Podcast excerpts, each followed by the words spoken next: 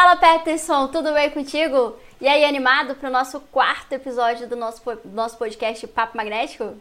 Com certeza, Joyce. Estou aqui super animado, já estamos no quarto e hoje é sobre segurança em ressonância magnética. Que incrível! Show! E esse assunto é muito interessante, né? Porque é uma questão que a gente tem que lidar de forma diária. Não é uma coisa que a gente fala, ah, é só essa semana. Não. Na verdade, essa semana é uma semana de conscientização pra gente, pra tirar a gente do automático que às vezes a gente quer entrar, a gente não pode, mas às vezes a gente acaba levando a, a rotina ali no sentido de ir no, no, automático, começar a fazer algumas coisas no automático, e é aí que mora os grandes riscos dos acidentes de ressonância. Mas manda aí, o que, que você tem para falar para iniciar esse bate-papo de hoje. Exatamente, Joyce. Sabe que os maiores riscos da ressonância magnética, todo mundo, desde o começo, sabe que é essa aula, né? Que a gente chega já preocupado, ah, vou aprender ressonância, vou trabalhar com isso, mas diz que é perigoso e tal. Todo mundo tem esse receio, esse medinho, mas o medo, ele some quando a gente tem conhecimento, né? Ele desaparece. E é sobre isso que a gente vai falar hoje como você falou sobre a semana aí de conscientização, talvez seja legal a gente falar sobre isso, que foi no dia 31 de julho que aconteceu um acidente gravíssimo há 20 anos, exatos 20 anos atrás, com o menino Michael. Acho que você lembra o sobrenome dele e tudo, né, Michael Joyce? Colovini, né? Isso. Era um menininho que, por causa de um tubo de oxigênio, ele chegou a falecer num acidente, né? Esse, esse acidente aí, ele é comentado mundialmente, inclusive. É, ele realmente ele... marcou a história da ressonância, assim, de forma muito uhum. trágica, né? Mas, uhum. assim como na aviação, na ressonância a gente, a gente utiliza os acidentes, as tragédias que acabam acontecendo para implementar novas medidas de segurança para tornar o ambiente de, seguro, de ressonância o mais seguro possível. E eu acho que vale a pena a gente ressaltar, depois eu quero que você me conte melhor essa história do Michael, mas eu acho que vale a pena a gente ressaltar que quando a gente fala de segurança da ressonância, a gente não está só tratando da segurança do paciente, como é o caso é, do Michael aí, né? Que se tivesse sido se, se, toda a equipe estivesse um pouco mais atenta, né, em todos os processos da ressonância, eu acho que talvez isso não tivesse acontecido. Mas quando a gente fala de segurança, a gente está falando de segurança do paciente, obviamente, que é o nosso foco. É, segurança da equipe, afinal de contas, nós não trabalhamos de forma individual, existe um corpo, né, existe uma equipe por trás do bom funcionamento de um serviço de ressonância. Exatamente. A gente fala também da nossa própria segurança, e a gente fala também, claro, por que não abordar a questão da segurança do próprio equipamento, das bobinas, né? Que são ali a nossa ferramenta de trabalho do dia a dia. Mas você quer começar a abordar a questão do Michael Colombini ou quer falar disso quando a gente for falar de, de campo magnético? Eu acho que eu vou continuar na sensibilização aqui. Vou, dar essa introdução aí do Michael, né? Porque além, eu adorei isso que você falou, Joyce. Nossa, ficou muito claro agora, né? Não é só do paciente, tem toda uma equipe, inclusive toda essa equipe não estava preparada nessa época que aconteceu o acidente com o menino Michael, né? Então os juízes também, eles bateram o martelo lá, percebendo que isso poderia ter acontecido antes e que tinha uma, várias falhas acontecendo ali no percurso ali, no, em toda a organização da clínica, por isso que esse acidente aconteceu. E a clínica, ela foi indenizada com 2,9 milhões de dólares por causa desse acidente na época. Então, Eles foram condenados é... a pagar para a família da criança, né? Uhum, coisa seríssima, coisa seríssima. Deixa eu te contar e esse acidente, por exemplo, deixa eu já. Eu quero separar bem aqui hoje, para vocês entenderem como essa nossa aula de segurança em ressonância ela é diferente das outras que você já, que você já viu, né, Joyce? Sim, sim. Por que, que aconteceu esse acidente com o Michael? É por causa do alto campo magnético, ok? Que é o que as pessoas mais sabem, mas existem problemas que acontecem por causa da radiofrequência também, por causa dos gradientes de campo, da criogenia, de contrastes tem muita gente que não está ligado, mas o ruído, que foi por causa dos gradientes de campo, é um assunto de segurança em ressonância. E também o medo que o paciente tem de chegar perto do aparelho, claustrofobia. Isso também entra no assunto de segurança em ressonância magnética, porque ele pode se agitar lá dentro, ele pode ter palpitações, pode estragar uma bobina, assim como a Joyce falou, que também não é só a saúde do paciente, o aparelho pode ser danificado Se ele tentar sair lá de dentro, ele ficar muito nervoso. Aconteceu isso comigo esses dias. O paciente ficou tão ansioso, tão nervoso lá dentro, Peterson, que deixou de contar o que ele fez. Ele simplesmente tentou abrir a bobina de crânio e esqueceu da buzina na mão dele. Só que como uhum. a, gente, a gente precisa estar tá muito atento né, com o nosso paciente, ter esse cuidado, principalmente quando a gente nota os primeiros sinais, sintomas de ansiedade, de claustrofobia no paciente, a gente tem que dobrar a atenção nele. Então eu tava sempre olhando ali para ele, na hora que ele tentou abrir a bobina, eu já corri dentro da sala e tirei. Mas se eu demoro mais um pouquinho, ele já tinha conseguido destravar. Se eu, se eu demoro mais um pouquinho, ele teria quebrado uma das travas, né, da bobina. Então realmente precisa prestar muita atenção nessa questão também. Exatamente, porque no momento que ele está ali tenso, acontecendo isso, sei lá o que acontece na cabeça de alguém que tem esse problema que é sério, que nem depressão, assim, alguém que tem claustrofobia. É uma coisa que é incontrolável. Ele não consegue pensar. O é córtex frontal ali dá um branco na pessoa, ele não lembra de apertar a campainha, ele quer sair. Então, para mim também já aconteceu, era uma bobina de corpo, a gente ia fazer uma bacia, eu, eu, eu fechei a porta quando eu cheguei dentro da sala, até então estava tudo bem. Quando eu olhei no vidro que eu fui iniciar o exame, a paciente estava assim, ó, indo para trás, saindo, saiu de dentro da bobina e já estava em pé. Caraca. do lado da parede. Ai, meu Deus, eu sempre tive esse medo de eu estar tá ali e um paciente sair pela porta e eu não ver, né? Eu sempre estou de olho por causa disso. Verdade. Então, Legal, a gente vai falar mais um pouquinho sobre esses acidentes, né? Sobre essa sensibilização que é importante também. Daqui a pouco, quando a gente falar sobre o alto campo magnético. Mas vamos falar um pouquinho, Joyce, sobre os gradientes de campo agora. O que, que é Opa, os riscos, os problemas Me conta que podem acontecer? Uhum. Então, os gradientes de campo é o seguinte, ó. Podem gerar estímulos nos nervos periféricos do paciente. O que, que é isso? O cara que tá estímulos seriam esses? É, o cara tá lá deitado fazendo o exame, e aí o dedinho dele pode uh, dar tipo uma cãibra, a perna dá um pulinho. O espasmo, essas né? coisas. Né? Espasmos musculares, né? Você já pegou um, tipo um joelho, uma ressonância de perna, que o paciente começa a mexer e você vai lá dentro e fala assim, olha, o senhor tá mexendo. Ele falou, não, a minha perna tá tremendo sozinha. Às vezes acontece. E isso acontece, né, por conta da variação de energia que passa muito rápido ali pelos gradientes, né, mudando ali a inclinação dos gradientes de forma muito rápida. E acaba que o corpo responde de, de, dessa forma, né? Então, é também uma das coisas que a gente precisa prestar atenção. Uhum. Os gradientes de campo eles funcionam sob alta tensão. Então, cara, pensa nisso, alta tensão passando ali pertinho do paciente. E o paciente, às vezes, ele não, ele não tem esse conhecimento. Ele pode pensar que por ele estar tá ali nervoso, ele mexeu a perna sozinho, ele deu aquele pulinho que a gente dá. Ele pode pensar, cara, minha dor é tão grande que ela mexe sozinha. Porque ele não precisou passar 15 minutos parado antes, né? Então, ele não entende. Às vezes, é isso que está acontecendo com ele, ele não sabe, né? E o barulho, inclusive, que a ressonância magnética faz, que é muito conhecido, é por causa dos gradientes de campo, por causa da alta tensão. Falando nisso, Peterson, é, em alta tensão, acho que vale a pena a gente falar dos riscos de eletroindução. Como que isso afeta o nosso dia a dia com o paciente. É, quando a gente fala de, de risco de eletroindução, galera, a gente tem que lembrar que é, são os cuidados que a gente tem na hora do posicionamento que vão evitar ali, por exemplo, que o paciente tenha uma queimadura por conta disso, né? Então, por exemplo, quando nós vamos posicionar o paciente, isso é uma questão primária de segurança. Eu não sei se você concorda comigo, mas a gente não pode deixar que o paciente faça contato direto de pele com pele, porque isso vai se fechar esse circuito. O paciente, querendo ou não, ele é um condutor de toda essa energia que está ali, né? Tanto dos pulsos ele de é. frequência quanto se ele ficar encostando ali na bore do magneto, ele também pode ser condutor dessa energia que está passando ali por trás, que a gente acaba não vendo, a gente acaba ignorando, a gente acaba não, levando, não prestando muita atenção, porque a gente não está vendo mesmo.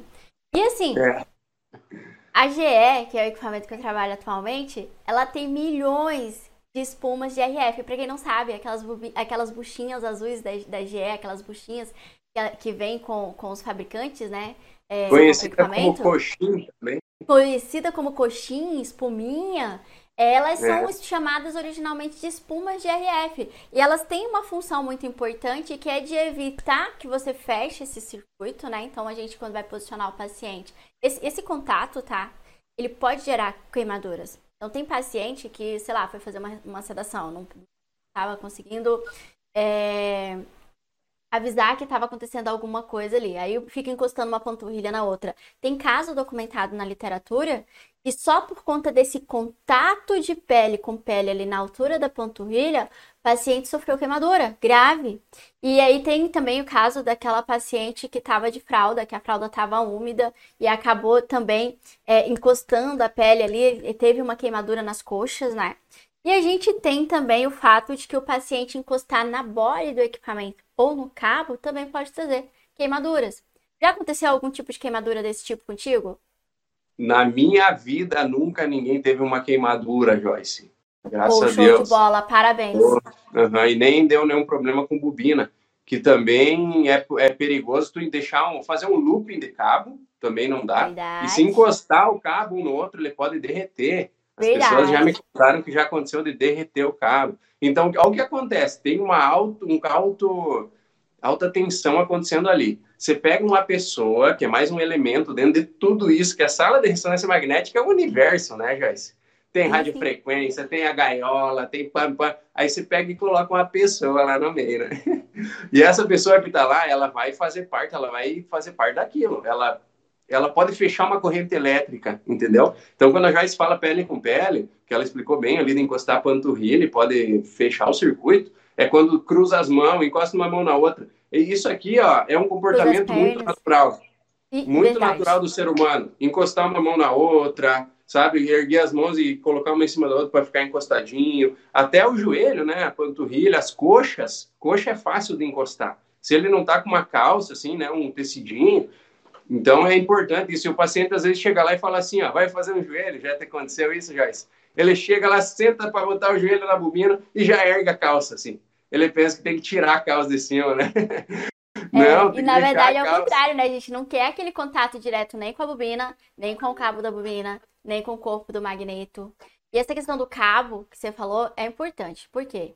Olha, eu, eu tenho que te dar meus parabéns, porque se você nunca passou por isso, você é um cara tipo, nível hard de atenção. Mas infelizmente a gente tem que aprender com os nossos erros e eu aprendi com os meus. Aconteceu há muito tempo atrás, quando eu trabalhava em Brasília, que eu fiz o posicionamento ao paciente. Sabe aquele dia corrido? Aquele dia apertado, agenda atrasada, né? Sim, Aí a gente acaba ignorando alguma coisa. E o que, que eu ignorei aquele dia? Eu deixei o cabo, o paciente com a mão por cima do cabo da bobina Spine. Acho que era o Spine que a gente estava utilizando. Que era aquelas bobinas. Uhum. Não, não era Spine, eu acho. Ou a Spine era da mesa, eu é... acho, né? Mas era uma, era uma bobina que o cabo passava por baixo do braço do paciente. Eu não lembro qual foi o ah. exame que ela fez. Mas, enfim, era para O que, que acontece? Normalmente, o equipamento ele tem uma opção de você conseguir jogar o cabo para debaixo da bobina, né? Daquelas uhum. da, da, mesa, quando ela não está integrada. Ou você tem que colocar uma proteção, uma espuma de RF, que nem essa que a gente comentou agora.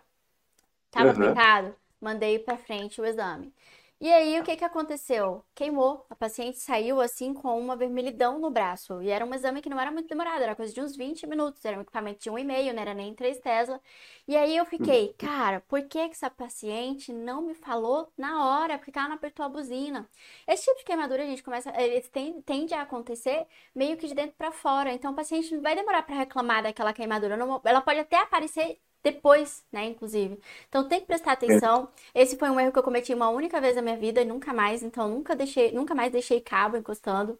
Outro dia fazendo exame de, de planejamento, de teste, né, pro, pro curso de posicionamento. Eu tava lá é, com o William, a gente ia fazer só um lock, falei assim, ah, é rapidinho. Aí não coloquei a espuma que, que protege, que a gente chama de guarda-corpo, que é aquela, aquela espuma larga que a gente tem, meio retangular assim, para proteger o contato do braço com o magneto. E no momento que eu saí, ele não tava encostando. Eu falei assim, ah, vai ser tipo quatro, cinco, quatro minutos no máximo, eu vou fazer só os locks e, e puxar os planejamentos, nem vou rodar os planejamentos. E aí acabou que na hora eu falei assim, não, acho que eu vou rodar assim, pelo menos para mostrar o resultado. Nem demorei muito não, mas rodei. E aí ele pegou e apertou a buzina. Aí eu falei, o que, que foi? Ele, você não botou espuma e tá esquentando meu braço? Né? Lembrando que esse não era um paciente, né? Era meu marido que estava lá me ajudando a fazer os, os, posicionamentos. E aí eu falei, cara, verdade, nesse, nesse curto espaço de tempo esquentou? Ele falou, esquentou e aqueceu, se, se ficasse aqui ia queimar. E aí, tipo, nesse caso, como o estímulo tava dando direto na pele, então ele sentiu que tava esquentando, avisou, eu fui lá e, e protegi. Aconteceu uhum. com a uhum. Grazi também, minha, minha sócia que trabalhava aqui comigo. E ela falou, Joyce, esquenta mesmo, é bizarro, mas esquenta muito.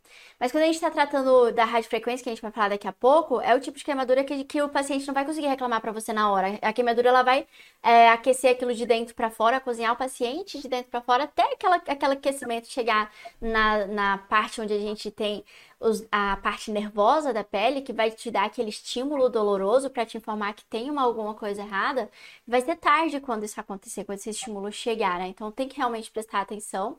É, na Philips, eu, uh, eu acho que o aquecimento acho que é era um pouco menor, porque eu via um pouco menos de reclamação e a gente não tem a mesma quantidade de espuma, a gente tinha peso de areias lá e tal. Mas aqui na GE eu acho que é um cuidado muito especial que a gente tem que ter, até porque se eles mandam junto com a máquina aquele tanto de espuma, não é porque eles estão fazendo de enfeite, é porque são necessárias, né? Então a gente faz aqui, pelo menos, é, o posicionamento, prestando muita atenção nisso. A gente sempre coloca as espumas para proteger o corpo da, da máquina, assim, né? Perna, que nem você falou, às vezes a perna, o paciente tem a perna mais gordinha, né? Fica encostando e a roupa tá mais curta, então separa a perna, coloca uma espuma no meio, porque isso vai garantir mais qualidade de segurança, né, pro ambiente de ressonância.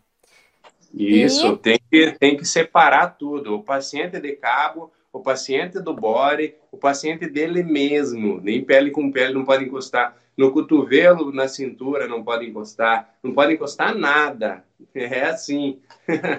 tem Verdade. bastante coxinha para a gente usar. Tem. E se não tem, gente, dá um jeito. Por exemplo, é, quando eu boto o paciente com a mão para cima, eu poderia colocar aquelas buchinhas. Mas às vezes o paciente ele quer esse conforto de segurar a mão ali. Né? Então o que, que eu faço? Eu, a gente tem um tecido que a gente enrola lá dentro para evitar que ele faça o contato direto. Então, às vezes, a gente coloca esse tecido e ele consegue aquele conforto ali sem fazer o contato direto. Lembrando que, assim, é uma questão que você tem que levar com muita, é, ter muita consideração. Por exemplo, para proteger pele de bobina de contato direto, o interessante é utilizar as espumas de RF. Porque se você vai conferir o manual, não sei se você já teve essa curiosidade de conferir o manual nessa parte, a GF fala que lençol não resolve o problema, que tem que, tem que ter uma separação de cerca de um centímetro. E é por isso que as buchinhas elas têm pelo menos um centímetro de espessura. É verdade. E elas são tipo de borrachinha, né, Joyce? É. Inclusive, se tu pegar um cobertor para separar a mão do paciente, aquilo vai esquentar mais ainda né? Cobertor é uma coisa que é ao contrário do que a gente quer. Ele é uma Verdade. peça para aquecer, para segurar Outra... calor. Então a gente quer uma coisa que seja própria, que foi a fabricante que fez, né? Que vai separar o corpo do paciente e é uma borrachinha isolante, é próprio para isso. Exato. Uma coisa que eu acho que não sei se a gente comentou hoje aqui é que aquelas buchinhas, elas, como elas foram feitas de acordo com as necessidades do ambiente de ressonância, elas não impedem o paciente de dissipar o calor.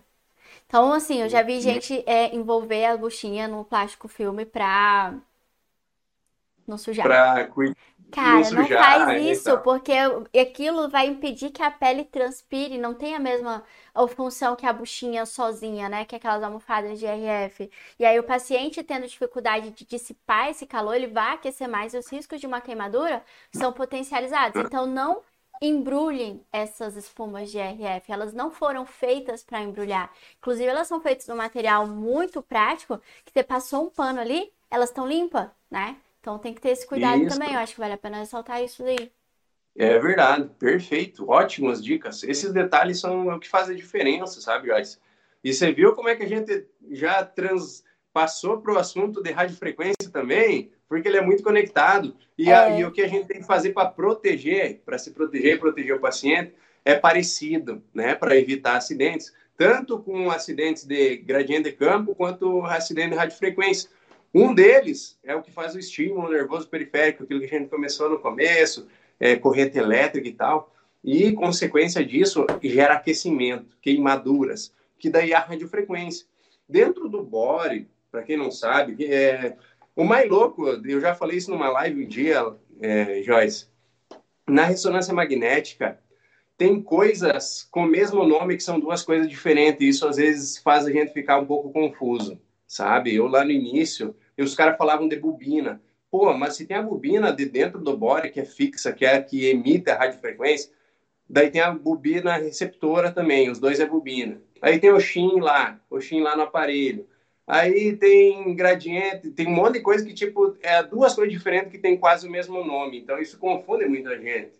Olha só, eu vou clarear isso. Tem a bobina, que ela é fixa, que a gente nem enxerga, que ela emite radiofrequência. Ela fica dentro do bore, por dentro do plástico lá da carenagem, sabe? que mais que tem lá? Tem um monte de hélio, que daqui a pouco a gente vai falar sobre isso, líquido. É quase uma piscina aquilo lá. Tem tipo 1.600 litros de hélio dentro do aparelho de ressonância, né? Desses que eu trabalho, que a, que a Joyce também trabalha, também é assim, né? Então, Cara, tem a bobina de radiofrequência. O que, que ela faz? Ela vai jogar radiofrequência na pessoa. E isso esquenta, é normal. Todos os pacientes que entrarem para fazer um exame, eles vão sofrer aquecimento do corpo, dos tecidos. E esse aquecimento, ele é acumulativo. Né? O nosso corpo, ele tem... Tudo é pronto, né, preparado para dissipar, receber o calor e soltar. Mas mesmo assim, é acumulativo. E eu sempre gosto de fazer o exemplo aqui do tapa, né? Eu estou com a minha mão parada aqui, que é o corpo do paciente, e a minha outra mão eu estou simbolizando a radiofrequência. A radiofrequência vem e bate no corpo, bate no corpo, bate no corpo. Se eu ficar dando tapa numa mão na outra, vai esquentar as duas mãos, né? Vai esquentar o corpo do paciente. Se eu der um tapinha mais fraquinho, que eu mandar menos radiofrequência, vai demorar mais para esquentar o corpo dele. Se eu bater mais rápido, ou seja, com um TR mais curto, eu vou bater mais rápido, vai ter mais tempo de repetição. Estou repetindo, ó. Vai esquentar mais rápido a minha mão, né? Se eu bater mais forte, vai esquentar mais rápido. Então, tem vários fatores que fazem o corpo dele aquecer. E como a Joyce já falou, aquece às vezes de dentro para fora e ele demora para sentir isso. Como é que o corpo vai reagir ao aquecimento? Né? Vamos falar de biologia agora. O meu braço aqui está recebendo radiofrequência. E aí ele começou a se esquentar, esquentar, esquentar. Ali tem células. Minha célula esquentou, esquentou, esquentou. Ela vai tentar se proteger. Ela vai formar o quê? O que, que a célula faz? Ela faz uma bolha de água. Né? O que, que é essa bolha de água? É uma queimadura. Então é, é assim que funciona. Verdade. E, e essa, essa energia, né, do posto de RF, ela é depositada é, na pele nessa forma de calor. E quando a gente cobre o paciente de forma inadvertida, o paciente tem ainda mais dificuldade de Nossa. mandar esse calor embora. Então, essa questão do cobertor é uma coisa que a gente tem que discutir. Por quê? O paciente entra na sala e já reclama do frio, não é? É ou não é? É, Meu tá paciente tá entra aqui batata, ele, ah, mas tem que ser frio. Assim, eu já tive paciente, Peterson, você não, não, você não vai acreditar, mas eu já tive paciente mais de uma vez que apertou a buzina para pedir para desligar o ar-condicionado. Aí eu falo, até se explicar que o ar-condicionado não é desligado, que funciona, que o esquema funciona diferente, que a máquina precisa daquela temperatura, que vai aquecer, enfim, é necessário aquela aquela temperatura. Mas se você cobre o paciente, o que, que vai acontecer? O paciente vai ter mais dificuldade de liberar aquele calor e as chances de aumentar. Você tem visita. As chances, as, as chances aumentam na queimadura. Ele é lindo. Bom, enfim. É... Então, quando a gente fa fala de ressonância magnética do tronco, ou seja, tórax, colunas, abdômen, pelve, eu recomendo fortemente não cobrir o paciente no máximo do joelho ali para baixo, porque realmente os pés na periferia, a gente vai ter aí nas extremidades um pouco mais de frio. E aí, se for o caso, nas mãos, você pode colocar um tecido, uma fronha, um lençol, mas não cobre o uhum. paciente no corpo, porque ele vai suar, ele não vai conseguir dissipar aquele calor, vai ficar muito desconfortável para ele e não é seguro, tá? De forma alguma isso é seguro. Então, Perfeito. realmente, uso consciente o suor, do cobertor. Né, uhum. O suor é uma coisa que conduz eletricidade, né? Ajuda a esquentar também. Então, é super negativo se a pessoa suar lá dentro. O que, que você tem que fazer, o que, que eu sempre faço, é dar, conversar, como tu acabou de dizer, né? explicar, ó, essa sala aqui sempre está em 21 graus. 21 graus é uma temperatura boa, não é frio nem calor. Eu falo assim, e olha, e daí a gente dá aquela enganadinha no paciente. Então vamos cobrir só teus pés, né? Não pode cobrir muito. Eu explico às vezes para eles assim, ó, não dá para cobrir que você vai ficar com calor. Esse equipamento ele te esquenta, você vai ver que vai se esquentar. E realmente eu já fiz coluna lombar, mas parece que pela, esquenta mesmo esquenta. a pele. Você sabia Nossa. que aquela aquela bobina integrada da mesa ali, que a gente usa, uhum. que seria a nossa spine, ela chega a aquecer cerca de 40 graus. Nossa! Ela pode aquecer. É por isso que a gente não deita fazer direto na mesa, que tem aquele colchonetezinho lá. Então, é um colchonetezinho. Então, o meu deve ter um centímetro, um centímetro meu colchonete ali. Mas falando nessa questão do aquecimento, eu acho que a gente tem que conversar sobre o que a gente pode fazer para evitar tanto aquecimento no paciente. É, uhum. Lembrando, gente, que é, como o Peterson falou, como você falou, né? O que, que acontece? Quanto menor o TR, mais frequente, mais curto o intervalo entre os pulsos de gestação, ou seja, entre os pulsos de RF, entre aquela energia que vai ser depositada no tecido. É, e quando a gente fala e quanto maior a inclinação desse pulso, quanto maior a intensidade dele, por exemplo, os pulsos, a sequência desse espinheco, a gente dá um, um ângulo de inclinação de 90 graus. A gente tem um pouco mais de energia, depois a gente tem o pulso de reorientação, que é de 180, mais energia ainda. E aí o que que acontece? A gente vai ter mais aquecimento nas sequências turbo, espinheco e espinheco do que nas sequências gradiente eco, que a gente vai trabalhar com flip menor, a gente vai trabalhar com parâmetros que vão favorecer um aquecimento menor do tecido. Mas faz, vamos falar aqui, por exemplo, de uma aquisição do crânio para uma criança, por exemplo, um bebê lá de um ano. E aí a gente sabe que por conta do peso dele, porque esse, esse aquecimento, acho que a gente não comentou é, sobre isso, é, mensurado, não seria mensurado, na verdade, seria calculado. Esse, esse, esse aquecimento a gente calcula. Na verdade, não a gente, o equipamento ele consegue calcular esse aquecimento, ele consegue estimar o aquecimento a partir do peso do paciente né? Uhum. Então, ali na criança a gente vai ter um pouco mais de cuidado. Mas se a gente estivesse fazendo um crânio, uma coisa que a gente poderia estar tá fazendo é intercalar as sequências gradiente eco com espinho eco para reduzir aquele calor. Mas o que mais você faria aí no seu, no seu, na sua rotina, no seu dia a dia, para ajudar a reduzir esse calor gerado aí, tanto nas crianças quanto nos adultos, obviamente? Legal. Basicamente, é, fazendo uma conclusão do que a gente estava falando até agora, é não deixar ele encostar nem no aparelho, nem nos cabos e nem nele mesmo, né? Colocar o peso certo, anota isso. Tem que ter uma balança. O paciente pode não falar um peso que já não é mais o dele. Passou 6 quilos a mais do que ele realmente pesa, já aumenta muito mais as chances dele sofrer uma queimadura ou um choque. É então, é você tem que ter, no caminho ali, tem que ter uma balança para pesar o cara. Ele pode achar que ele tem 80, mas já tá com. E, e as pessoas são gordinhas. As mulheres, né? As mulheres não gostam é, de falar que tá com, com peso, então elas falam um peso menor. E o equipamento vai calcular aquilo embaixo de um peso menor quando ela tá recebendo mais rede frequência do que ela realmente tá. Isso, exatamente. É um grande problema, né? E outra coisa, quando eu sentei lá, então eu já posicionei o paciente, já pesei ele, coloquei o peso certo, iniciei o exame, ele tá cheio de coxinha, não tá encostando em nada, ok, paradinho. Eu posso ainda, se eu quiser diminuir o SAR da sequência, começar a dar um problema ali, porque o aparelho ele vai te avisar, né? Ele vai avisar quando aumenta o SAR. Tem sempre uma, uma às vezes uma até a, a, sequência nem roda, às vezes. Quando aumenta muito o SAR, a sequência, o, o, o aparelho nem deixa fazer o exame, né? Mas, né, então, o que, que eu vou fazer? Se travou aqui, eu tenho mais paciente, minha agenda está atrasada e o SAR não deixa liberar para eu fazer o exame. Beleza, o que, que você faz? Aumenta mais o TR até o limite que dá, pra né? espaçar, exemplo, né, esse, espaço o de tempo. tempo. entre os postos de RF, mas é, essa questão de espaçar, para quem não entendeu e não pegou o raciocínio, é para dar uhum. tempo de o corpo conseguir se livrar da energia do calor anterior antes de receber o próximo posto de gestação. Então, concordo total contigo que se aumentar o TR, a gente pode estar tá conseguindo aliviar essa questão aí. O que mais? Isso, por exemplo, tem, tu tá fazendo um sagital T1 que tá com 400 DTR. Você pode colocar, digitar lá assim 700, entendeu? Pode aumentar um pouquinho o TR até o limite para não mudar de ponderação, não virar um DP e tal, né? Tem que ter esse cuidado.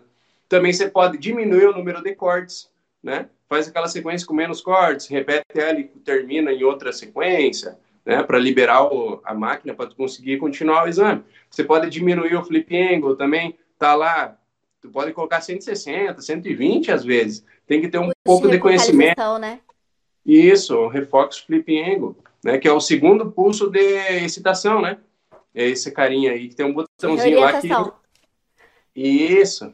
Aí tu pode também diminuir o turbo, o ecotrem, também é uma coisa que diminui o SAR. pode diminuir a codificação de fase. Então, tem algumas dicas que você pode estar tá fazendo para diminuir o SAR quando tiver problema com isso. Show de bola. Então, realmente, reduzir a quantidade de cortes, a gente vai precisar de menos TR, menos, menos radiofrequência. A questão uhum. aí de diminuir o refocus. É...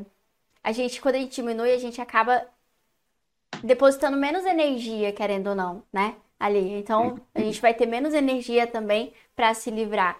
Acho que eu acho que você falou. O, o flip angle também, né? Você falou, né? Sequência gradiente eco pode dar ajudada. Deixa eu ver uhum. se tinha alguma coisa que eu anotei aqui.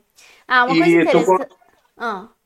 tu consegue fazer uma explicação aí mais pro lado físico do porquê que a fa... diminuir um pouco a codificação de fase pode diminuir também o SAR? Diminui as linhas de codificação de fase e diminui o FAR. Eu, eu li isso, né? Essas informações que eu trouxe são de fontes, são lá do livro da Caterine. Daí eu parei e pensei não. assim, por que será que diminuir a codificação de fase vai diminuir o SAR? Pensei deixa nisso. Eu. Deixa eu tentar raciocinar. Uh, cada linha do espaço K ela é preenchida após um pulso de excitação. Perdão, após um pulso de reorientação. Talvez ah. porque você vai precisar de menos é, tempo para preencher todo o é espaço é K. Eu acho que é isso, claro. Vai ficar mais rápido o exame, inclusive. Quando a gente sempre a gente diminui a codificação ah, de fase, a sequência é mais também, curta. É verdade. É, diminui o tempo da aquisição. Tem muito sentido mesmo. é. Uh, uma coisa que eu acho que a gente não falou, não sei se você falou, é a questão de que aparece, pelo menos na tela da GE, uma informação, tipo, que fica piscando ali quando vai aumentando o nível do SAR, acho que você chegou a comentar.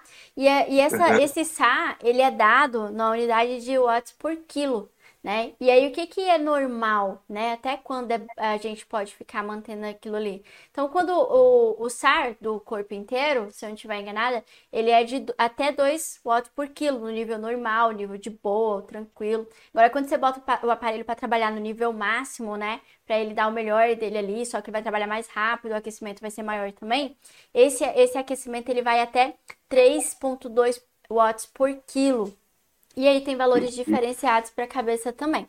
Na GL mostra uns valores para você. O valor do SAR a cada 10 segundos estimado, né? E o valor do SAR, eu acho que a cada 6 minutos. O importante é a gente saber que quando ele aparece aquele alerta amarelo, a gente precisa tomar uma medida de segurança né? Ou a gente vai tomar esses passos aí que você falou, né? A gente vai diminuir, aumentar o TR, diminuir o flip angle, diminuir ali o pulso de reorientação de 180 para 160, 140 talvez. Sempre levando muito em consideração também que hoje não é o assunto, não é o foco, mas é, é manipular isso de forma consciente, de, de tal forma a não alterar o contraste de imagem que a gente vai ter a partir daquelas informações ali também, né?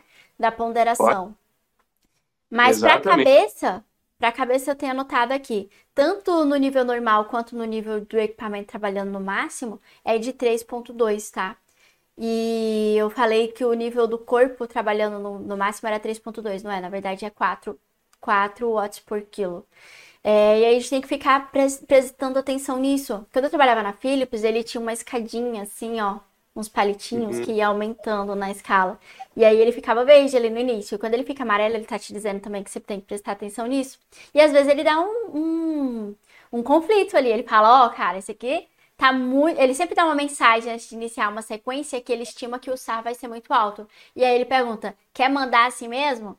E aí é tua responsabilidade. Manda ou não manda, né? Tem... E aí é. a galera tá acostumada a apertar em OK em qualquer mensagem que aparece na tela. É ou não é? É verdade. Nem leu, nem sabe o que está dizendo ali. E aí, apareceu, dá um ok e continua. É, apareceu, dá um ok e continua. Não é bagunçado assim não, galera. Apareceu uma mensagem, ele tá te informando uma coisa importante, né? E aí tem, tem, teve uma galera que perguntou, né, da outra vez que a gente estava conversando sobre isso, por que que o joelho dela é, tinha um SAR muito alto mesmo no início da sequência. Isso é questão de protocolo. Vai ver o trem de eco tá muito alto, que é uma coisa que a gente pode fazer para diminuir o SAR, é diminuir a quantidade de pulsos de 180 que você vai ter consecutivo, e isso também vai diminuir ali a quantidade de calor que vai ser depositado no paciente, verificar os parâmetros da sequência para ver se está bem calibrado. E aí você pode estar tá intercalando é, sequências turbo espinheco de, de trem de eco muito longo com uma sequência que tem um trem de eco menor, ou sequências gradiente eco e, e, e, e, espinheco, né, da família espinheco, para poder contrabalancear, para dar mais espaço para o corpo se livrar desse calor ali, né? Ô, Debola, um... é, deixa eu levantar uma, uma, uma entre parênteses aqui, Joyce. As sequências espinheco, elas são padrão ouro, né? A família espinheco, assim, na ressonância magnética. Por que, que então inventaram as gradientes? É porque ela aquece menos, ela é mais rápida, ela é mais levinha, ela faz o exame ser mais rápido, entendeu? Elas estão ali para dar aquela ajudada. Por isso que tem as gradientes, né? Então, consequentemente, ela também aquece menos o paciente. Elas têm, por exemplo, a espinheco tem 90 graus de inclinação, 180. Tem gradiente que com 30 graus faz o exame, faz a sequência, sabe? Então, é por isso que elas existem, né, para agilizar o processo, para diminuir o aquecimento do paciente. E a Joyce estava falando de intercalar, montar um protocolo que dê para intercalar uma e outra, uma e outra, que o paciente está lá, né? O paciente é aquele cara que está tomando, tá tomando a de frequência, estão batendo nele e está esquentando. Verdade. Legal, Joyce, continuar. É, a gente falou então né, dos riscos da radiofrequência, os cuidados que a gente pode ter, o que pode ser feito para resolver. A gente falou também da questão do efeito eletroindução e falamos também no início de outra coisa que agora eu esqueci. Vamos falar de criogênios agora? Pode ser, pode também ser. Também é um fator que todo mundo que tu vê um curso, uma palestra, alguma coisa sobre segurança ressonância, vai ter lá, vai ter lá assim, ó, criogênios tem que falar de criogênios também. Sabe o que, que é isso?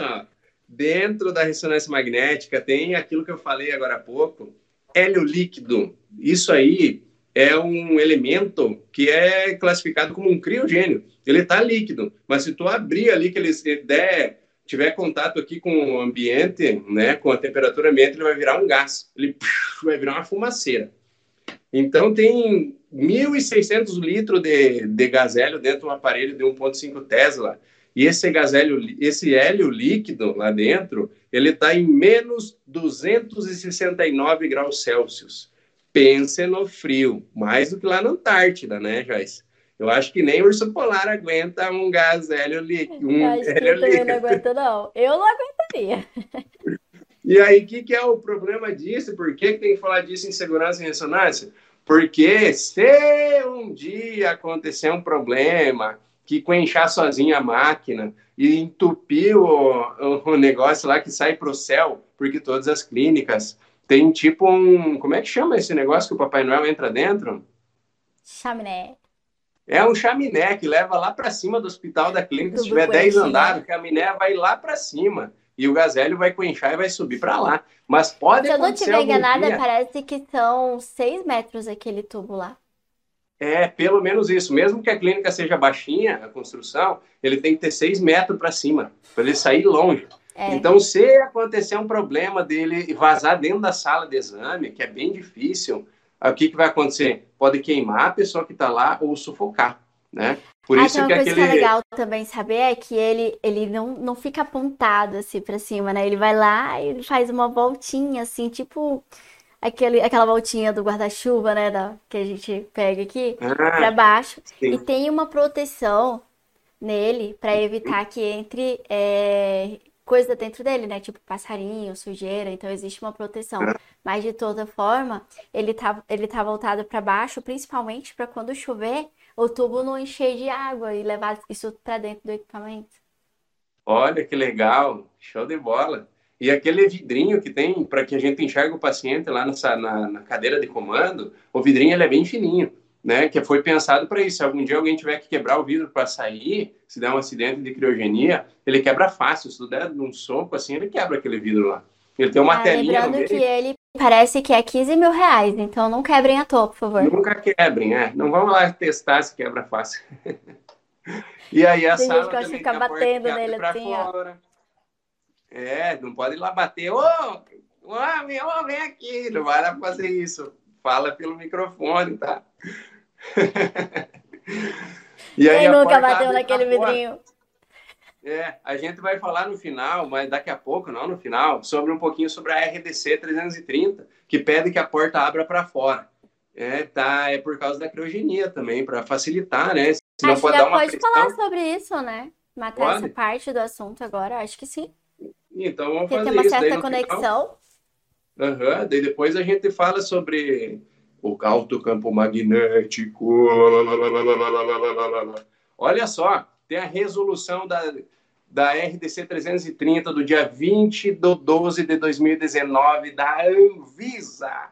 Caraca, o que, que é tudo isso, Peterson? É uma lei, várias coisas ótimas que apareceram aí, que as clínicas precisam é, mudar algumas coisas dentro da clínica, né? Inclusive, tem lá na, no capítulo 2, nos requisitos gerais dessa RDC, né, dessa resolução, fala sobre a cultura de segurança e melhoria de qualidade dentro da clínica.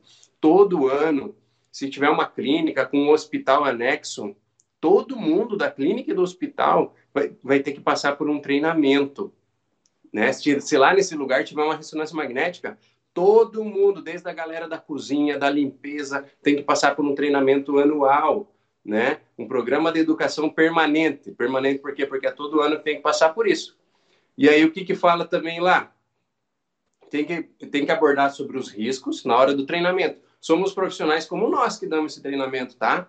Então a gente se prepara, vai lá e apresenta para a clínica e dá uma palestra para toda a galera e ensina isso. A clínica, por lei, vai ter que fazer esse treinamento. Inclusive, a gente pode cobrar isso das clínicas para fazer isso aí. Né? Então, a gente vai ter que falar sobre os riscos, os novos processos ou tecnologias integração de novos colaboradores. E ainda provar a eficácia, né? eficácia comprovada. Ou seja, tem que aplicar uma prova em todas essas pessoas para ver se elas realmente entenderam isso. É isso aí que a nossa RDC 330 cobra das clínicas, que já está em, em vigor, eu acho que desde 2019, mas muitos lugares ainda não, não passa muita fiscalização, né? Por causa disso, é, então tem é, Acabou que, tá... que ela entrou em vigor ali, né, bem no ápice da pandemia, né? E eu acho, todo mundo fala, pelo menos onde eu vejo comentar, que a pandemia deu uma, uma relaxada, né? Então o pessoal não está fiscalizando isso ainda, mas em breve a pandemia vai acabar, né? Assim a gente espera. E aí eles vão começar um processo, acredito eu, forte de fiscalização dessas regras de segurança, que só, que só tem, na verdade, a, a gente só tem a ganhar quando a gente cumpre todas elas, para falar a verdade. É verdade, com certeza. E para você ter noção, Joyce, para ver o tamanho, né, amplitude disso, é, ela colocou também zoneamento dentro das, das clínicas, lá na, na parte da recepção onde qualquer pessoa entra pela porta e vai na recepção de uma clínica, lá é a zona 1, tá longe do aparelho, né? A pessoal da limpeza limpa normal, tudo tranquilo. A zona 2 é quando a enfermagem, o agente chama a pessoa para levar para entrevista, para levar para se trocar. Ali é a zona 2 já, estamos chegando perto do aparelho. Quando ela se troca, já está entrevistada e vai numa cadeirinha esperar para entrar no exame, que é um pouquinho mais perto, é a zona 3. E a zona 4 ela é restrita, é lá na sala do aparelho, né? Então tem essas quatro zonas aí que a gente precisa ter conhecimento também e deixa isso faz clarear muito. Quando você chega e fala sobre o zoneamento, as pessoas já pensam: opa, como assim? Então quer dizer que isso aí é, é brabo mesmo, né, cara? Tem um zoneamento e tal, né? A pessoa que vai limpar lá já pensa: opa, no zona 3 já é perigoso, então. Então isso aí traz uma cautela maior, as pessoas conseguem entender a importância dessa, dessa resolução. E para quem está por perto, assim, que não entende nada, um dos fatores importantíssimos e que a gente tem que ter muito cuidado é sobre o alto campo magnético, né, Joyce? É, pode acontecer vários acidentes, e o maior acidente, os maiores relatados são com enceradeira, sabia, Joyce? Então é muito comum que aconteça em enceradeira, pam, mulher vai lá. Prrr. Eu sei de uma história tua que se contou numa live muito boa. Conta essa história, Joyce. Do Cara, brinco. é o seguinte, eu trabalhava lá no Storm Brasília, hospital topzera das galáxias. O pessoal lá tinha período de integração, né? Então eles realmente passavam por um treinamento por 15 dias incluía a parte de educação a respeito da ressonância magnética, então, teoricamente, era para estar tá todo mundo preparado. Por que, que eu achei tão legal essa questão que você abordou de trazer a prova para o treinamento né, de segurança anual. Porque apesar daquela galera ter feito esse processo, é, esse treinamento, essa integração antes de começar efetivamente a participar da equipe, o que que aconteceu? A menina da limpeza, ela veio no domingo, né, para fazer a limpeza da ressonância magnética e lá estava eu, lindo e maravilhoso, esperando dois pacientes da UTI, porque eu operava a tomografia e a ressonância aos domingos. Que o volume era menor e, e tal, enfim, dava para fazer. Aí ela chegou e falou assim: ah, a gente veio fazer a limpeza. Aí eu falei assim: ó, então espera um pouco que eu vou pedir o paciente da UTI para não vir. Vou ligar na UTI e falar para não, não descer com o paciente da UTI, porque paciente UTI é assim: você chega, você faz o mais rápido possível, porque se der BO, que dê no caminho de volta, não dentro da sala contigo, tá entendendo?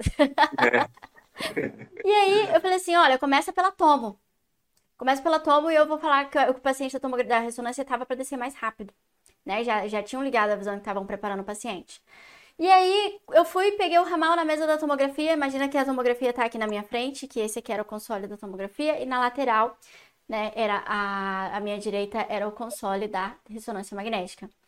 E aí, quando eu saí, que eu deixei ela lá, ela tava tirando o brinco. E eu lembro muito dessa cena. E eu achei, tipo, por que, que você não tá tirando o brinco pra, pra fazer a limpeza, né? Mas tudo bem, eu não vou me meter de repente pro treinamento que ela recebeu. Tipo, tudo bem. Ela tirou o brinco, e entrou com a enceradeira na ressonância magnética. E eu tô lá falando com o pessoal da UTI, de repente eu escuto um pá! Eu só virei para trás e olhei Cara. Pra, pra sala da ressonância a enceradeira tava pregada lá atrás. Ela teve um problema na mão ou no punho, não tenho certeza, mas ela fraturou. E a ressonância, é, eles tiveram que baixar o campo para poder conseguir tirar a enceradeira de lá. E ela estragou aquela capa que a ressonância tem, aquela carenagem, que é uma parte bonita, estética do negócio. Eu não sei, eu não lembro na verdade como que ficou aquele buraco. Eu acho que ele ficou lá, eles deram uma, uma arrumada. Faz muitos anos, faz muitos anos, graças a Deus, faz muitos anos. E nunca mais isso aconteceu de novo. Mas, agora, mas desde aquele momento eu fiquei cabreira com a pessoa da, da, da, que visita o local principalmente limpeza. Então, quando a pessoa fala que vai limpar, eu já fico atrás. Eu já não deixo mais a pessoa sozinha porque eu tenho medo por conta dessa situação que aconteceu. E sempre então... falo de novo, né? Uma vez após outra sobre a questão de não poder entrar com nada lá dentro, né? Inclusive, rodo, vassoura, aqui na clínica onde eu trabalho, é tudo próprio para o ambiente da ressonância. Então, não tem nada na clínica que não seja próprio para ressonância, né? Nesse, nesse quesito. Exceto as coisas que tem lá na sala da enfermagem, que são da sala da enfermagem, estão devidamente etiquetadas como não entre na ressonância com isso aqui, entendeu? Sim, a gente dá risada agora, né, Joyce? É, mas é mas já passou. No mas dia é um a gente chora, né? Cara. No dia a gente chora. A, a carenagem, pra você ter ideia, ele é um plástico duro, assim, ele é de fibra de vidro. No YouTube tem muitos testes que fizeram em ressonância magnética. Se você escrever MRI, né, ressonância magnética, lá aparece as galera eles colocam melancia e daí largam assim uma maca. A maca vai lá e buá, explode uma melancia. Se fosse a cabeça de alguém, o que, que ia acontecer? Parece um filme de terror. Isso é seríssimo. seríssimo. Lá na Índia, lá na Índia, eles não têm, não tinham muita costume de mandar o paciente se trocar para fazer a ressonância. Eu li isso numa reportagem. Então o paciente entrou lá, começou o exame, ele apertou a campainha a técnica de enfermagem foi lá ver, ele, ele falou assim, ó, lá dentro da bobina de crânio, eu esqueci de tirar o meu canivete suíço, enfiou a mão no bolso Nossa e começou a tirar do bolso para entregar para ela. Quando ele tirou do bolso, escapou da mão dele, bateu na órbita aqui, ó, furou o olho, fraturou a órbita do cara, cegou ele. Cara, que merda. Tá? Não, é sinistro, é muito perigoso. E, e o pior de tudo, Peterson, é que é o seguinte, você fez a história clínica, você falou para ele trocar de roupa, você falou tudo para ele que ele não podia entrar lá dentro e tal. Aí numa, numa situação hipotética como essa, se ainda acontece, adivinha? Paciente não vai assumir a responsabilidade daquilo. O, a clínica, o hospital vai ser responsável. E lembrando que tem, tem, tem muito essa questão né, no mundo afora de, de quem é a culpa. E na verdade, quando se trata de ressonância, só para a galera ficar esperta e prestar o triplo de atenção, quando se trata de ressonância magnética, o operador é o responsável. Não existe culpado. Ah, foi a enfermagem. Ah, foi a limpeza. Ah, foi o médico. Você, Isso. cara, que está responsável pela máquina, é responsável por extensão pela segurança como um todo, do paciente, da equipe, a própria segurança e do equipamento. Então, se acontece uma merda dessa durante o teu plantão, você vai ter que segurar essa bucha, porque você é a pessoa E você é o último filtro, né, para cuidar disso daí. Você é o último filtro, inclusive é por isso que nós estamos aqui todo esse tempo falando, você está aqui escutando esse podcast, cara. Você tem que saber que tu é o tipo goleiro, entendeu? Você é o frontman, é você que vai se responsabilizar por isso se alguma coisa acontecer. Todo mundo lá acha que você ouviu isso no teu curso de formação, ouviu mesmo, Verdade. e que você está pronto para isso. Às vezes a gente não escuta tanto que nem devia escutar lá. Não sai tão preparado da nossa formação, todo mundo eu sabe sei, disso. Eu acho que talvez como a gente não está no dia a dia, a gente não não encara a realidade e a gravidade que é a situação, Exatamente. entendeu? Até, tipo, acontecer com você uma coisa que nem aconteceu comigo da enceradeira. Cara, hoje a gente ri, eu conto essa história de boa, mas no dia eu surtei, surtei grandão. Uma, tinha três meses que eu tava no serviço. Duas, podia ter matado um paciente no meio do caminho. A mina podia ter se machucado muito mais gravemente se ela tivesse atrás da enceradeira em vez de na frente. Tivesse na frente, na verdade, em vez de atrás. É... Sabe, uma série e de é coisas. E a gente, né, Joyce? Ah? Se chegar uma enfermeira nova lá, eles vão dizer assim, ó, fala com o Peterson, ele que vai te dizer o que, que pode e o que não pode entrar na sala. A gente é o técnico, nós que sabemos o que, que funciona ali. Por isso que a gente também tem que se impor quando a gente tem que falar assim, ó, esse paciente eu não vou fazer o exame dele. Ah, mas ele já pagou, ele está aqui na clínica, nós queremos faturar. Eu não interessa. Eu sou responsável por isso e ele não vai fazer porque eu não tenho certeza do implante que ele usa. Exatamente. Ah, mas eu acho que é. Eu não acho existe, eu é acho. Um... Não existe, eu acho. Eu não vou não fazer existe. o teu exame até você não, trazer um papel escrito. Entendeu? Então não é o que o teu chefe falar, não interessa se ele é teu chefe, se ele é o médico, se ele é o dono do bagulho. É você que vai fazer ou não o exame dele, entendeu? Você tem que saber se impor. É, em relação a isso que você falou, eu quero a tua opinião em relação a isso que eu vou falar agora. É, por mais que exista lá o, o MRI Safety, que é um site de referência, de você ir lá, colocar a marca, modelo e tal, eu ainda acho que a gente, como operador, não tem que absorver essa responsabilidade. Yeah. Eu, essa é uma responsabilidade do radiologista. Se ele tá lá, passa a bola para ele. Se você não tem um radiologista no serviço, eu acho que independente, inclusive, de qualquer coisa, a bateu dúvida, não entrar, não fazer e, e pedir o paciente para trazer a carta do médico carimbada e assinada. Eu, pelo menos, não boto. É isso mesmo. Sempre, quando chegar alguma dúvida, alguma coisa de insegurança, até com protocolo, com sequência, com patologia, vai falar com o radiologista, tem que ser amigo dele, você tem que perceber que as coisas andam juntas, né? Você tem que passar a bola para o radiologista, com certeza. Eu sou dessa opinião, sabe, Joyce? E aí tem que passar a bola ainda pro não, daí tem ainda o médico solicitante que pediu o exame uhum. e ainda o médico que fez o implante. Fez então o a gente tem tudo isso para ir atrás. Né? O médico que solicitou às vezes nem sabe que o cara já é, colocou um marca Eu sempre mandei atrás do médico que, que botou a coisa lá tem que ser o cara que fez o implante. E ele tem que fazer um documento escrito e assinado dizendo que ele autoriza, é, autoriza fazer o exame. Senão tu fala assim, passa o outro paciente, deixa isso aí esperando, manda ele embora resolver e é, continua teu dia. É melhor. O médico, quando ele carimba e assina, ele pensa duas vezes no que ele vai falar para você porque ele está se responsabilizando. E não adianta ligar para o médico e falar: ah, tô com o paciente assim assado, quer saber se pode fazer assim. Não adianta, sabe por quê? Uma vez a gente estava com paciente que idoso, devia ter uns 80 anos, era para fazer uma ressonância. Aí ele falou que tinha uma cirurgia cardíaca e ele não fazia ideia do que era. Ele não sabia se era um marca-passo, ele não sabia se era um cateterismo, ele não sabia se era um stent, ele simplesmente não sabia. E foi peito aberto. Vamos ligar pro teu médico. Aí ele pegou o contato, ele falou quem era a médica, a gente achou a médica em outro estado e ligou para ela. Sabe o que ela falou? Tô entrando numa cirurgia agora, mas quem é o paciente? Que eu não lembro dele. Eu falei, um paciente, o seu fulano de tal, assim, assado, ele fez a cirurgia tentando com o senhor. Eu falei assim, olha, eu não tô com acesso ao prontuário, mas pode fazer aí. Aí eu falei, epa, peraí, não é bagunçado assim não, minha querida. Ressonância é. não funciona assim. Ou você diz, com certeza absoluta o que ele tem, ou esse paciente vai fazer o exame. Aí, resumo da ópera, a gente ficou esperando uns três meses essa, essa mulher mandar é, uma resposta por escrito pra gente. Ela não mandou, o paciente não fez o exame. Isso vai, aí. vai saber o que o paciente tem? É, a gente precisa se posicionar. Cara, é uma coisa séria e importantíssima essa nossa profissão, cara. Nós temos que nós valorizar. A primeira coisa que tem que se valorizar E somos nós mesmos, né? A nossa profissão, é tudo que a gente sabe o quanto é difícil, o quanto é complexo. Olha quanta coisa tem em volta de ressonância magnética. E a galera um fica pensando, é, nem tão ligado, né? Tem muita gente, até médico, que nem está ligado.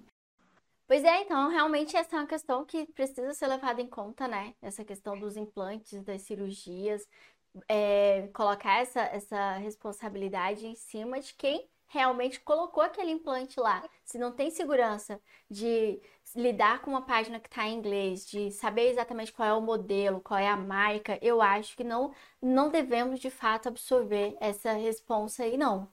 É... Uhum. Agora, outras coisas que a gente precisa considerar, né, que em relação a essa questão do campo magnético, é que uh, os implantes, eles não têm apenas só essa, esse efeito de, de atração ao campo magnético por conta do, do efeito do ímã, né, da ressonância, mas tem o efeito de torque também, né, de torção do objeto tentar se alinhar com o momento magnético ali, com, com o eixo do campo magnético principal. E quando a gente fala disso, eu acho que a, a principal preocupação, assim, uma das maiores, talvez seja com os implantes ontológicos e os clipes de aneurisma. O que, que você acha? Com certeza. Já pensou? Aquele implante foi cirurgicamente, em todos os sentidos, colocado no lugarzinho certo. Imagine uma coisa, é uma veia, cara, uma artéria, aneurisma então, se aquilo lá torcer, vai sair do lugar, vai dar problema. É sério esse negócio. Verdade. Então, imagina que torceu para se alinhar ali com o campo, rompe o tal do aneurisma, o paciente vai ter um sangramento intracraniano. Olha a bagunça que isso não vai ser. Então, realmente, eu acho que a gente tem que estar tá muito atento. É, as três perguntas que eu sempre faço pro meu paciente, independente dele ter, ter passado pela enfermagem, pela recepção, é, antes de entrar na sala, quando eu boto a mão na maçaneta, é o senhor, já, o senhor tem marca-passo, implante de ouvido, clipe de aneurisma? Ah, não, não tenho. Já fez alguma cirurgia na cabeça? O cara fala que, que às vezes ele não sabe qual é a cirurgia que ele tem na cabeça, cara, é muito louco. E quando o paciente não entende, olha só que louco isso. O paciente não entende o que pode acontecer com ele, ele tende a ignorar. Porque às vezes ele viajou, veio de longe, já pagou o exame, tá preocupado com o resultado, ele quer o exame a qualquer custo. Uma vez um é. paciente veio fazer uma, uma ressonância de coluna lombar. Aí tá lá preenchendo o questionário de segurança. E ela pegou e falou assim, aí a gente falou assim, já fez alguma cirurgia? Ah, fiz uma cirurgia aqui no coração. Mas o que, que você fez? Ah, eu acho que era uma. Eu falei assim, é marca-passo? Ah, acho que era um marca-passo. Assim, porque paciente que, faz, que tem marca-passo não pode fazer o exame. Não, na verdade, eu acho que era uma válvula. Ela mudou de conversa três vezes, ela não fazia a mínima ideia do que tinha. Aí eu falei assim: olha, Dessa forma, eu não consigo colocar a senhora na sala. Eu preciso ter certeza absoluta do que você tem. Que uma vez que eu não tenho, eu posso colocar em risco a sua vida. Ah, mas não sei o quê. De... Eu já fiz ressonância. Fi, quais são as chances dela ter feito ressonância um dia e não ter dado merda e dar na minha mão? Então, é, tipo, ou ela fez vai. uma tomografia, ela achou que uma ressonância é um atomo. Nesses casos, assim, quando está muito confuso, ele não tem acompanhante, às vezes, quando a gente está de boas, tem tempo e tal, é um protocolo aqui da nossa clínica também, né? É uma rotina nossa. A gente passa lá no raio-x e bate um PA e um AP de tórax. Pois porque é, daí no meu caso consegue... eu não tenho. Mas ajuda. Aí a gente enxerga lá o marca-passo ou a válvula. Se tem algum metal, vai aparecer no raio-x. O radiologista está junto e ele, ele mesmo que fala, ó, vamos fazer um raio-x dessa pessoa para ver o que a gente acha né? É. Mas é assim. Eu, bem legal também, Joyce, é saber que existem coisas compatíveis à ressonância magnética, né? Tem macas próprias compatíveis para entrar lá dentro da sala, que daí você chega o paciente na maca dele, lá do bombeiro, passa ele para a maca compatível que tem lá na clínica, e aí sim entra dentro da sala de equipamento, lá na zona 4. Tem cadeira de roda própria, quando vai fazer uma sedação, uma anestesia, tem o oxímetro próprio, Verdade. tudo que é coisa, e não pode colocar, ah, mas só um negocinho pequenininho, o oxímetro aí, tá longe do aparelho, a gente amarra a mão do paciente para não puxar. Não, isso aí dá uma queimadura nele. O paciente sabe? pode perder então, o dedo, né? Então, sim, tem que ser as coisas compatíveis. Lá só entra coisa compatível, só cadeira de plástico. Para ter ideia, não tem nenhum parafuso lá nos móveis que sejam ferro-magnéticos. Por quê? Porque senão ia atrapalhar todo o campo. É, Nem aquele filamento da lâmpada não existe lá dentro. Sabe as lâmpadas que tem um filamentinho? Essas não ah, podem, porque verdade. o pessoal da engenharia calibrou tudo sem nenhum ferrinho lá. Se tu botar um ferrinho, vai dar problema. Pô, falar nisso, sabe e um negócio legal que aconteceu aqui? sobre essa ah. questão do shimmy, né, da homogeneidade do campo. É por isso que, é, para quem não pegou a ideia do Peterson, é, a gente não coloca nada de metal lá dentro, porque isso atrapalha a homogeneidade do campo. É, a gente tinha feito aqui, né? A gente, né? Como se eu tivesse algum dinheiro. Mas enfim. O pessoal da clínica fez aqui toda a construção, instalou equipamento, vieram fazer, fizeram um chime, botou para funcionar. Depois de alguns meses, eles instalaram o teto solar. Tem teto solar de fora a fora. E a gente começou a ter problema de supressão. Que não tinha hum. antes. A supressão era perfeita, impecável. Hã? Estão me corrigindo aqui. Não é teto solar. É placa solar. pra, pra gerar Não, energia. Dizer, como assim teto solar? eu achei que o nome daquilo era teto. Eu achei que era tipo um, um teto na ressonância que era transparente, uma coisa assim, sei lá. Então, essa questão do, do teto barra placa solar alterou total o shimmy da máquina e a engenharia da GE teve que vir refazer tudo, cara. E pasme, é cobrado, tá? Se tiver que refazer essa calibração, é cobrado e não é barato. Não. Para a máquina um dia. Eu não sei o que é mais caro, pagar para a GE fazer isso daqui ou o fabricante, né? Porque agora eu tô muito GE, GE, GE. Ou, pai, ou parar a máquina um dia. Não sei qual dos dois é o prejuízo maior. Mas... Pensa só, dobrou o prejuízo, multiplicou. É os é. dois prejuízos, na verdade. E olha só, tem história de clínica que começou a passar uma, um metrô perto, estragou ah. tudo o campo. Tem história de estacionar um carro ali. Que eles falaram que tem um limite para estacionar carro para não alterar o time da máquina, doido. Muito doido isso. Tem, tem tudo isso, tem tudo isso. Quero mandar um abraço aí pro William que está assistindo, para Andréia também. Coloca um macarrão no fogo lá, André. Os nossos suportes que nos salvam, né? Uhum. Já vai fazendo a janta aí. suporte, suporte barra faz tudo. É. E massa, Joyce.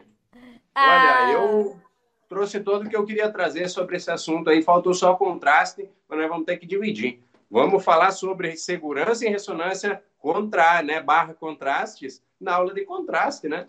É, vamos, vamos fazer, vamos dedicar um episódio inteiro do nosso podcast para falar de contraste. Mas antes de a gente encerrar, eu queria destacar só uma situação. Que, como você falou, realmente tem algumas coisas que são compatíveis com ressonância, né? Implantes que são compatíveis. E até bem pouco tempo tinha-se um tabu, né? É, tem marca-passo, não faz ressonância. Agora a gente já sabe que alguns marca-passos são condicionais, ou seja, que, que se atendida certas necessidades, né, ele pode fazer o exame, sim. Só que, só que a gente tem que lembrar que esse é, exame ele vai precisar ser feito na presença tanto de um técnico da empresa, do, do marca passo, né? Que ele vai precisar programar isso antes e depois do exame, e também de um cardiologista. E isso acaba sendo um entrave para quem trabalha é, para quem trabalha em equipamentos do interior. Por exemplo, aqui a gente tem toda a estrutura para receber, mas a gente não tem o técnico. E a gente tem até o cardiologista, a gente é, já tinha ido atrás de cardiologista e tal, mas não tem o técnico, então a gente não consegue fazer. E em relação aos outros implantes, muito cuidado, principalmente clipe de aneurisma, para ver se realmente é titânio, se for ferro magnético não pode. Até onde eu tinha visto, aparentemente, os clipes de aneurismas de 10 anos para cá já são próprios para ressonância. Entretanto, todavia, eu não confio nisso. Eu vou, eu mando conferir o negócio, tá entendendo? Eu também não confio não, também não confio não. É muita emoção, muita emoção. Mas e então, olha só, Joyce, ah. olha só, a galera pensa, ah, mas a, o ouro é um, um, um, metal que não puxa, né? Não é ferro magnético, a prata, o aço cirúrgico titânio, tem umas coisas que não puxam, né? Só que eles ainda continuam sendo condutores, então eles esquentam. E aí é problema. Tu não pode deixar no dedo do paciente mesmo que é uma aliança de ouro.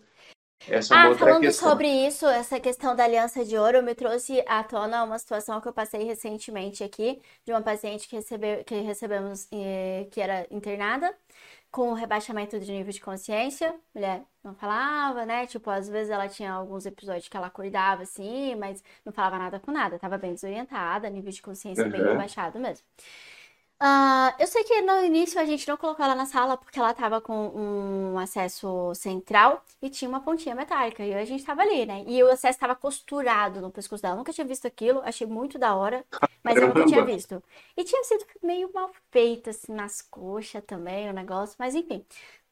Uma das sócias aqui da clínica anestesista, aí ela veio, arrumou o acesso lá para que não ficasse em contato com o paciente, a gente isolou. Beleza, podemos iniciar o exame? Não Primeira coisa que você tem que fazer com paciente de nível de consciência rebaixado, paciente internado, paciente em coma, paciente que não se responde por si, é conferir o peito do paciente, porque a, minha, a minha paciente não estava cheia de eletrodo, que Nossa. por acaso não era de carbono. Imagina se Nossa. eu faço o exame dessa mulher e ela entrar com a cabeça, então as chances de ela ter um aquecimento ali, em função dos postos de RF, e de uma queimadura no peito eram muito altas. Então, foi uma situação que uh, me ajudou a despertar esse sentido. Sempre conferir o paciente que vem internado. Porque ele está sendo monitorado lá, ele está sendo monitorado com eletrodos que não são próprios para mim, que eu não posso utilizar aqueles eletrodos. E outra coisa que eu não sei se você sabe, Peterson, mas eu descobri aqui, inclusive na clínica, que nem todo eletrodo de carbono é próprio para ressonância. Opa! Então tem não, que procurar se ele é o próprio. MRI compatível. Exato, tem um, um, símbolo, tá? No pacote. Que é dizendo se ele é próprio ou não para ressonância. Porque nem todo. Eu, pra mim, é tipo assim. Eu, eu imaginava antes, né? Porque não era eu que fazia a compra. Não sou eu ainda, mas é como eu, aqui eu acabo participando mais de algumas coisas, a gente acaba aprendendo outras coisas também. E aí a gente Sim. foi ver é, que o eletrodo de carbono ele não era próprio para ressonância, que existe uma diferença, nem todos são próprios. E aí tem quem tem essa dúvida tem que conferir embaixo do eletrodo e ver se ele tá pretinho também. Se ele tá prateado, como aqueles eletrodos normais, não usa. Então, e são caros, né? Então é, é, importante prestar atenção nisso, porque se o setor de compra só vai lá, ah, eletrodo de carbono, e pega o mais barato de repente, talvez, aí pode dar, pode dar ruim. Prestar atenção nisso é interessante também. Show de bola, perfeito. E Falando aí a dica final que eu quero dar para você é estresse de unha. Também ah, vai é. escapar do esmalte e vai começar a colar dentro do, do aparelho, ninguém vê, ele é pequenininho e um dia você vai ver tem 100 desses colados lá dentro, e aí vai começar a dar problema. Mesmo se tivesse Verdade. um metalzinho lá dentro Verdade. e acaba atrapalhando todo o teu exame. tem, tem lugar até que é rotina pedir paciente sem, esmal, sem esmaltada, né? Eu acho que é uma coisa é. que eu vou considerar aqui, mas a gente não, não, não pede para o paciente tirar o esmalte da unha, não. Mas tem lugar que eu vi aí que, que tem esse cuidado. Em relação à questão do ouro que você falou, isso me, me remeteu à prata também. Lembrar que às vezes vem paciente que vem com roupinha de malhar, que vem com aquelas leg, aqueles top, né? E aí fala, ah, eu já vim sem nada de metal para fazer o exame. Aí a gente dá uma boa escaneada no paciente e fala, ah, então vamos lá e aí eu aprendi, faz uns dois anos, na verdade, que eu aprendi, isso para mim é uma informação relativamente nova, que tem roupa de treino que elas têm uma composição de prata e que pode gerar queimaduras, queimaduras boas, inclusive, extensas. E então, assim, é, o tecido adequado para o ambiente de ressonância, minha gente, é algodão. O paciente chegou com outra roupinha, troca a roupinha. Porque as chances de você ter ali né? A prata, nesse caso, eu ouvi dizer que era utilizada para diminuir o dor, né? Ali do, é. do, do, atleta. Então, do assim, atleta. é importante a gente prestar atenção nessa questão da roupa. Então, o paciente precisa trocar de roupa, não só para essa questão de você ter um componente na peça que você não consegue observar, que está intrínseco ali, mas também pela questão que você comentou no início, do paciente que lá da Índia que entrou sem trocar de roupa com canivete, perdeu um olho, né? Olha só que coisa louca. E tem umas vozinhas, doido, que elas guardam tudo na calcinha. Não Capaz. sei se você já viu isso. Tem, tem umas vozinhas que guarda dinheiro, guarda coisa assim na cintura, às vezes correga pra calcinha. É... Aqui, ó no sutiã. Então tem que orientar bem essa questão na hora de pedir para trocar de roupa, principalmente o paciente idoso, que às vezes ele não confia de deixar lá no armário o negócio, ele coloca ali, né? Não, não, tem, não sabe a que risco que ele pode estar tá, uh, correndo. E aí, o que, que você gostaria de falar para finalizar, Peterson? Olha, Joyce, eu achei incrível esse podcast, super completo. Inclusive, você entendeu o porquê de cada coisa. Não Sim. é só saber o seguinte, que você tem que posicionar o paciente sem encostar no aparelho, sem encostar nele mesmo, tem que botar o peso direitinho, né? É, basicamente, tem muita coisa, muitos detalhes que você, a gente citou tudo aqui, cara. A gente citou tudo que é cuidado que você precisa ter. E é fácil, né? O que que é? É basicamente isso, né? Não se encostar, a pessoa tá com o peso direitinho, você aprendeu até como mexer nos parâmetros para tu baixar a radiofrequência, o cara não se aquecer. Tá top essa aula aqui, ó. Tá louco. Verdade. Acho que nós vamos ter que, né? Posso, tá posso, top, posso fazer a saideira? Mete ficha. Saideira, saideira, galera. É o seguinte, uma coisa que a gente não comentou, mas eu acho importante é, falar, que é uma das atualizações da RDC 330, é que uh, todo ambiente de ressonância agora é obrigatório, né, ter um detector de metal. Tem gente que tem um portal e tal, mas tem, pode ser também aquele detector portátil. Aqui a gente tem o detector portátil. E é até legal, porque às vezes o paciente tem uma cirurgia na cabeça. Ah, não sei o que, que é, vamos dar passadinha aqui para ver se ele apita e tal. mas Ótimo. tem que ter esse cuidado, né, para ver se o paciente não tá levando moeda, grampo de cabelo, esse tipo de coisa, para dentro da sala de ressonância. Então, é, o detector de metal é uma coisa interessante que veio agregar esse sentido de ressonância magnética e o que eu tinha hoje para compartilhar em relação à segurança é isso.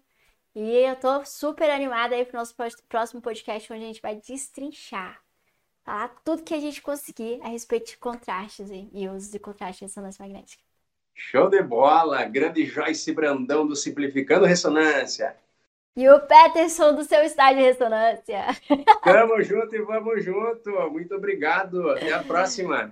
Até a próxima. Te espero quarta-feira às 19 horas. Show!